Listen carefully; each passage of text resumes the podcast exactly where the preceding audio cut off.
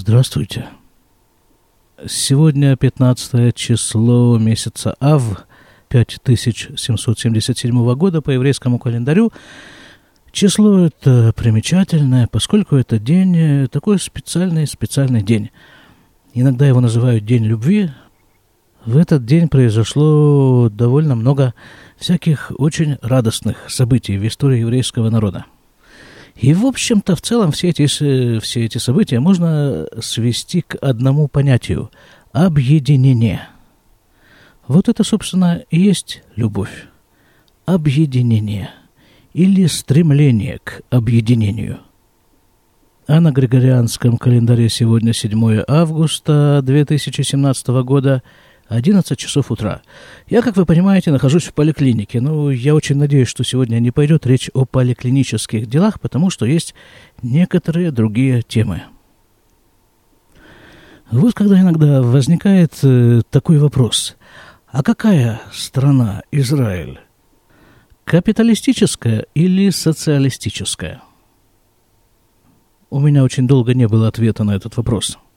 И, наконец, ответ пришел, от э, человека, не помню, как его зовут, я его совершенно случайно услышал, и он говорит, так, страна у нас, говорит, мапайная. Мапай, я поясню, Мапай – это аббревиатура слов Мифлегет Пуалей Эрец Исраэль. Партия рабочих земли Израиля – Сейчас такого названия на политической карте Израиля вы, конечно, не встретите. Эта партия сейчас называется Авода. Э, вот этим вот сочетанием Мапаи партия именовала себя до 1977 года. И позиционировала себя не более-менее как мифлага ционит социалистит. Сионистская социалистическая партия – Понятно, да, о чем идет речь. Те люди, которым не удалось воплотить свои социалистические идеалы в Советском Союзе, приехали воплощать их сюда, в землю Израиля. И это им более чем удалось.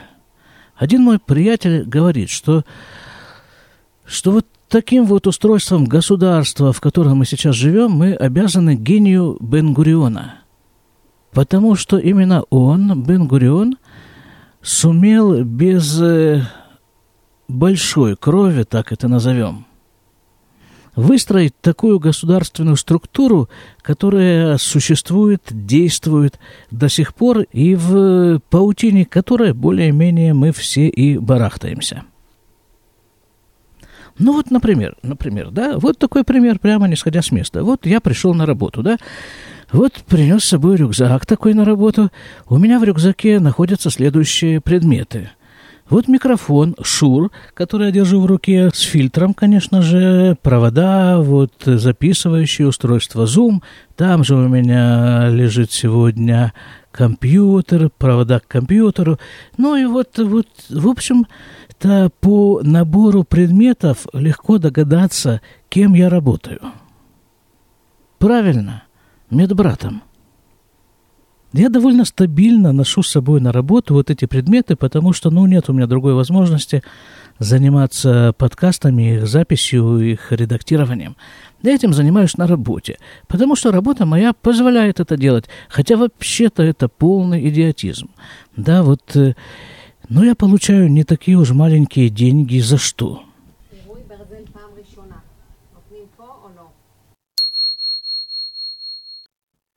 Вот сейчас, например, заглянула секретарша, спросила тут э, нечто по поводу работы, и как-то нормально, да, вот, ну, как-то все более-менее привыкли уже, видимо, к моему виду с микрофоном в руке или, или с компьютером на столе.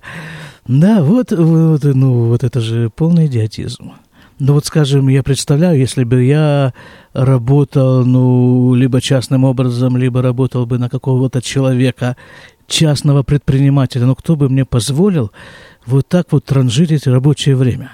А так вот все нормально, да, потому что вот есть профсоюз, и я, поступив на работу, автоматически становлюсь членом этого профсоюза. Как-то я уже об этом рассказывал, вот о этих вот профсоюзах израильских. Да, наверное, не только израильских, профсоюзов и в Африке. И в Африке он профсоюз. Ну, вообще-то, конечно, дикость. Я даже уже не могу сказать, что мне самому как-то неудобно этим заниматься на работе, ну, как-то уже втянулся. Нет у меня другого времени. И вообще-то вот это мне очень сильно напоминает мою работу в Советском Союзе. Об этом я тоже уже рассказывал где-то в самых первых выпусках этого подкаста. Он назывался «Кож Вендиспансер». Именно там я работал врачом-дерматовенерологом в Красноярске. Там, в общем-то, вот давайте такой эпизод из той моей жизни –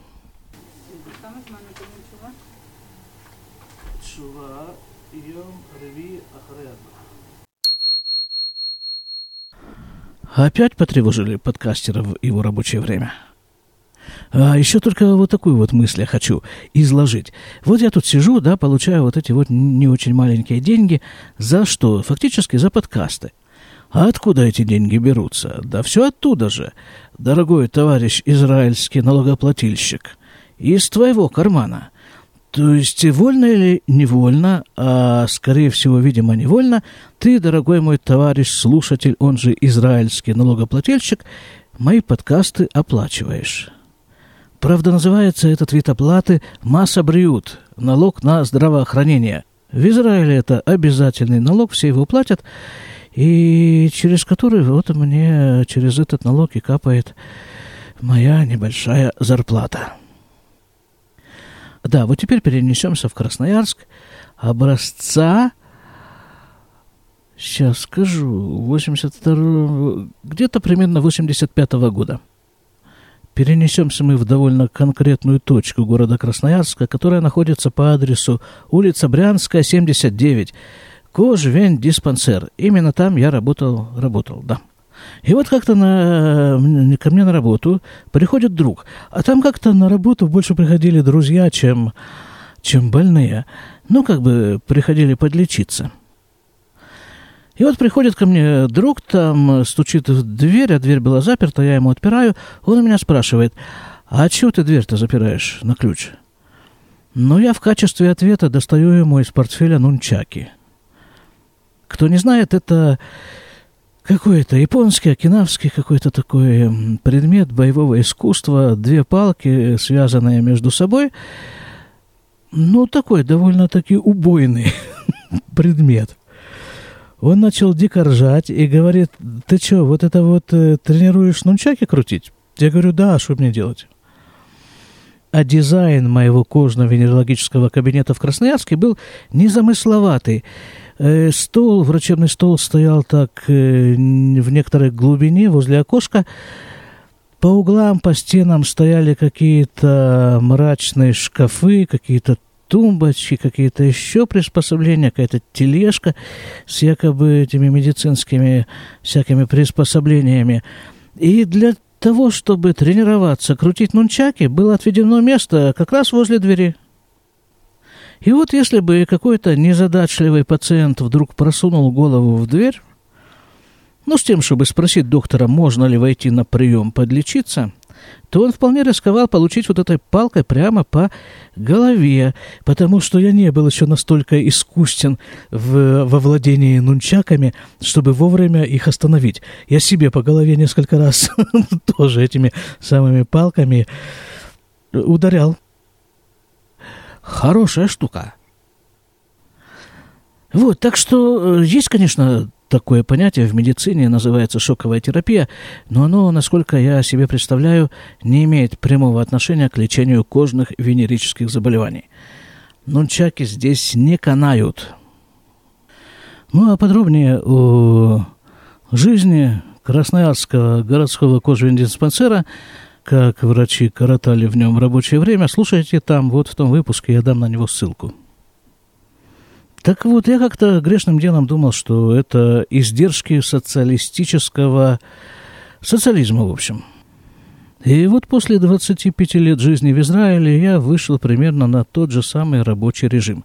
Но, правда, это не всегда так. Бывает напряженное время, но, слава богу, не очень часто. И потом это как бы не в ущерб работе. Ну вот если бы я сейчас не занимался записью подкаста, вот чем бы я занимался? Ну, сидел бы, тупо смотрел в интернет. Может быть, книжку бы читал. Вот такая вот мапайная страна Израиль. Все скатывается постепенно вот э, к той самой советской поговорке. Они делают вид, что они нам платят, а мы делаем вид, что мы им работаем. Основная идея сегодняшнего выпуска зародилась вот таким вот образом. Десять дней назад примерно я опубликовал выпуск, который назывался так «Кто владеет храмовой горой?» в скобках к девятому ава к этому выпуску, спасибо вам, я получил комментарии. И вот э, в ответе на один из комментариев я поинтересовался. Поинтересовался тем, как в российских средствах массовой информации освещаются события, происходящие в Израиле, связанные с Храмовой горой – если вы знаете, там на Храмовой горе стреляли, убили двоих полицейских, потом убили этих троих террористов, которые стреляли в полицейских, потом поставили металлодетекторы, потом началась, начался большой арабский вой по этому поводу. Эти металлодетекторы сняли, заменили их какими-то камерами, тут же сняли эти камеры, камеры, потому что вой не прекращался. И вот такие вот были такие вот э, развлечения – и вот я поинтересовался, как это все, как это все освещается в российских средствах массовой информации. И получил ответ от слушателя Норбулюсиш. А ответ звучит так. Эти события явно не в фокусе. Сообщали, но просто как факт. И вот это вот меня как-то зацепило. Потому что, нет, я понимаю, я понимаю, что средства массовой информации их интересует в первую очередь, ну, условно говоря, некий пиф-паф. То есть там, ну, а, а у вас, мол, сколько там убитых? А, да, а у нас больше. Значит, у нас лучше. Значит, на, на наша вот эта вот информация более радикальная. Ну хорошо, видимо, это актуально для средств массовой информации, а точнее для их, э, для потребителей этой самой информации, иначе для кого же они стараются? А я, судя по статистике, совершенно не средство массовой информации. Я средство информации такое довольно-таки... Хотелось бы, конечно, вымолвить это слово элитарное, но нет. А поэтому я хочу воспользоваться этим преимуществом средства не массовой информации – и сообщите о некоторых более глубоких вещах, что, собственно, за этим кроется. Потому что на самом-то деле, по-моему, да и не только по-моему, основное, что происходит в мире, происходит именно вот там, на Храмовой горе и возле Храмовой горы. И, по-моему, только об этом и стоит вести постоянный репортаж – потому что события, происходящие на Храмовой горе и возле нее, очень сильно отражаются на состоянии всего мирового сообщества, всех людей, всех стран. Потому что эта точка, эта самая храмовая гора, это самое святое место на земле. Именно там земля соприкасается с небом, именно там, особенно в те времена, когда на ней стоял храм, именно там – весь мир получал основную подпитку. И от того, в чьих руках находится храмовая гора, зависит очень и очень многое. Откуда вообще появилась вот эта самая храмовая гора на карте местности именно под таким названием? В X веке до новой эры царь Давид, ну вот тот самый, который в свободное время писал псалмы, из которых и сложился сборник псалмы Давида. Так вот он купил у Иусея Аравны участок земли. У самого Аравны на этом месте стоял то, что называется на иврите горен. Это некий амбар, сарай, вот что-то такое, какие-то такие второстепенные постройки. Давид приобрел именно вот этот вот участок земли. Кроме всего прочего, ведь это место, ну, никак не соответствует по самым общепризнанным критериям месту, где закладывают город. Здесь нет воды, нет рек, нет выхода к морю, нет каких-то торговых путей. Кусочек пустыни, особенно в те времена. И вот царь Давид, именно вот это вот, никак не приспособленное для строительства города место, избрал для построения храма. Нет, нужно сказать, что он не сам его выбрал, ему была подсказка свыше. Сам царь Давид не удостоился построить храм. Говорят потому, что он э, слишком много участвовал в войнах. Храм построил его сын Шломо. Имя Шломо происходит от слова «шалом» – мир, целостность. Первый Иерусалимский храм просуществовал 410 лет и был разрушен в 422 году до новой эры царем Навуходонецером. Евреи были уведены в Вавилонское пленение, которое продолжалось 70 лет. По прошествии этого срока высылки они постепенно начали возвращаться в землю Израиля и отстраивать храм. Таким образом, в 368 году до новой эры был построен второй Иерусалимский храм, который простоял до 70 -го года новой эры и опять-таки был разрушен. На этот раз римлянами и евреи были уведены в долгое-долгое изгнание, которое тянется до сих пор. Уже почти две тысячи лет.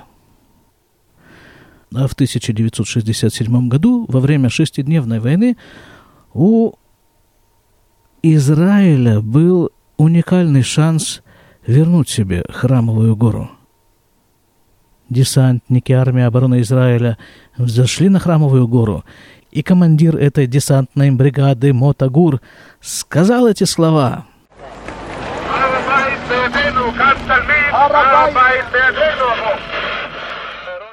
Арабайт Баядейну. Храмовая гора в наших руках.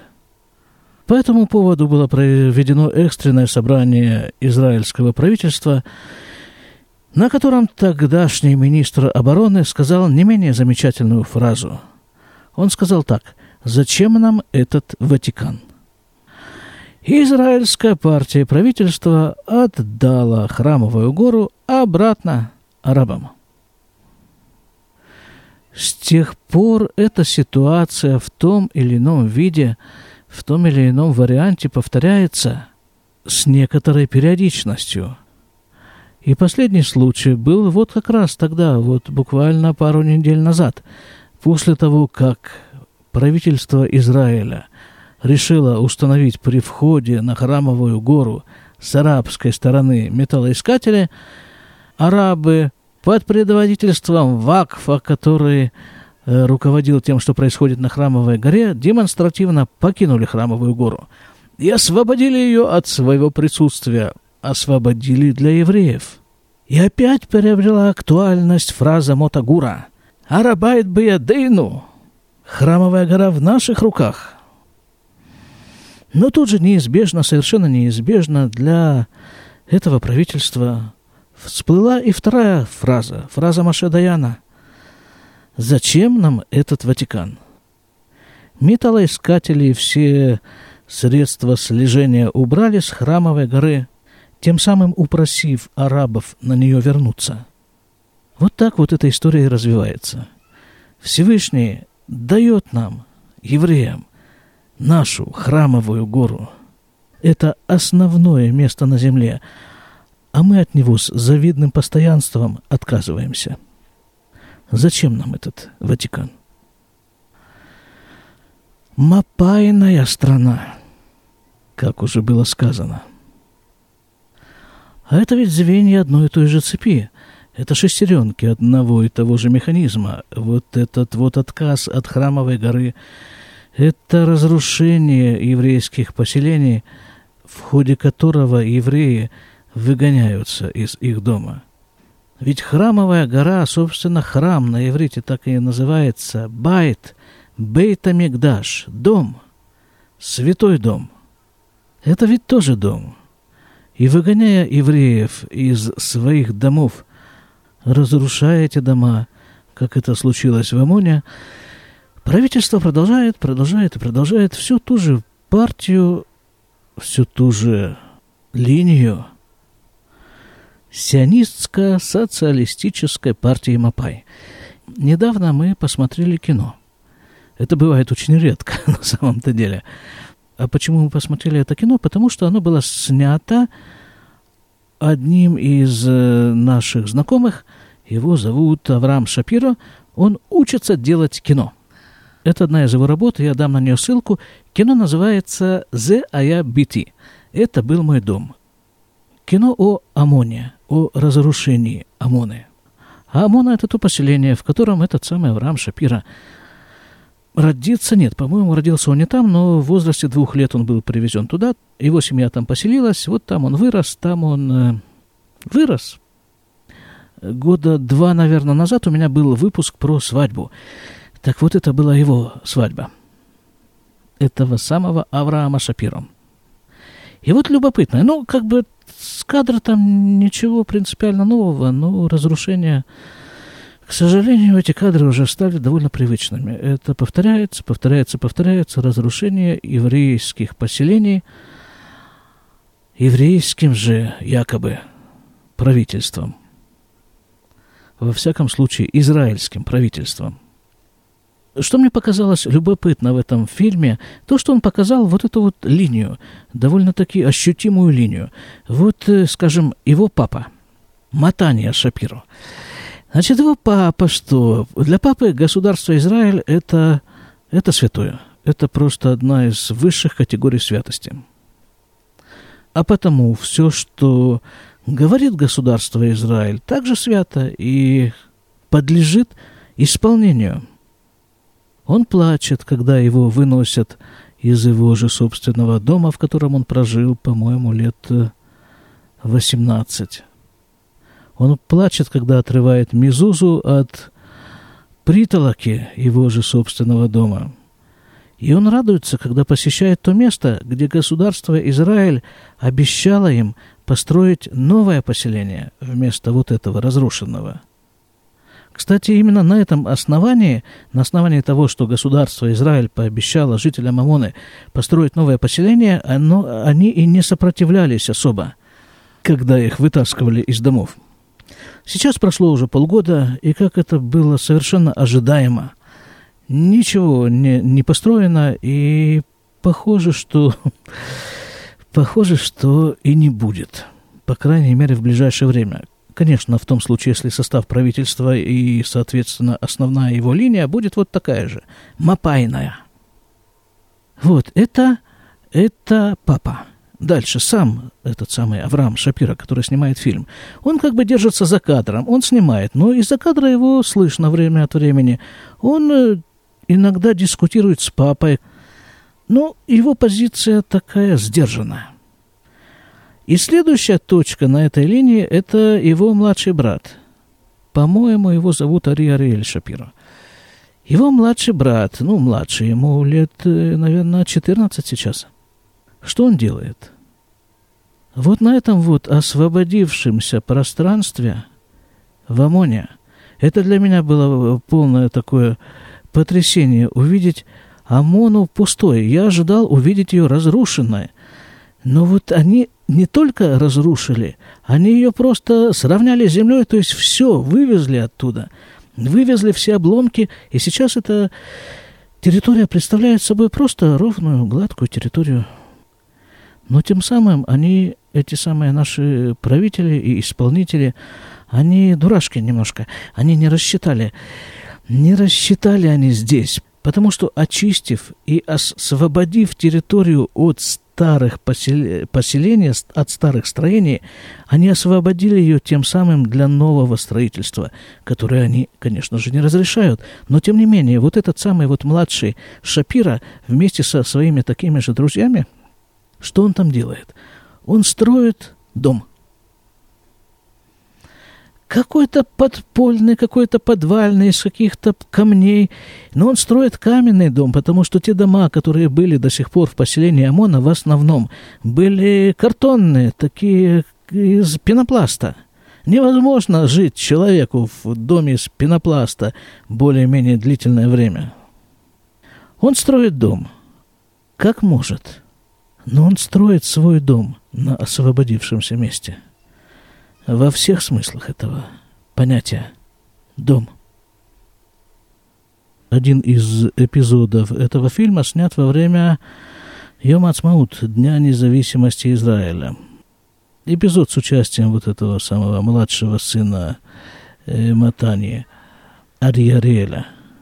Там фигурирует э, флаг Израиля и написано слово «некама», «месть». Авраам Шапира, создатель этого фильма, спрашивает своего младшего брата, а что-то ты как-то не очень уважительно относишься к э, израильскому флагу. Тот ему отвечает, так если ты помнишь, этот израильский флаг украшал мундиры тех людей, которые выкинули меня из дома, из моего дома. Понимаете, что происходит?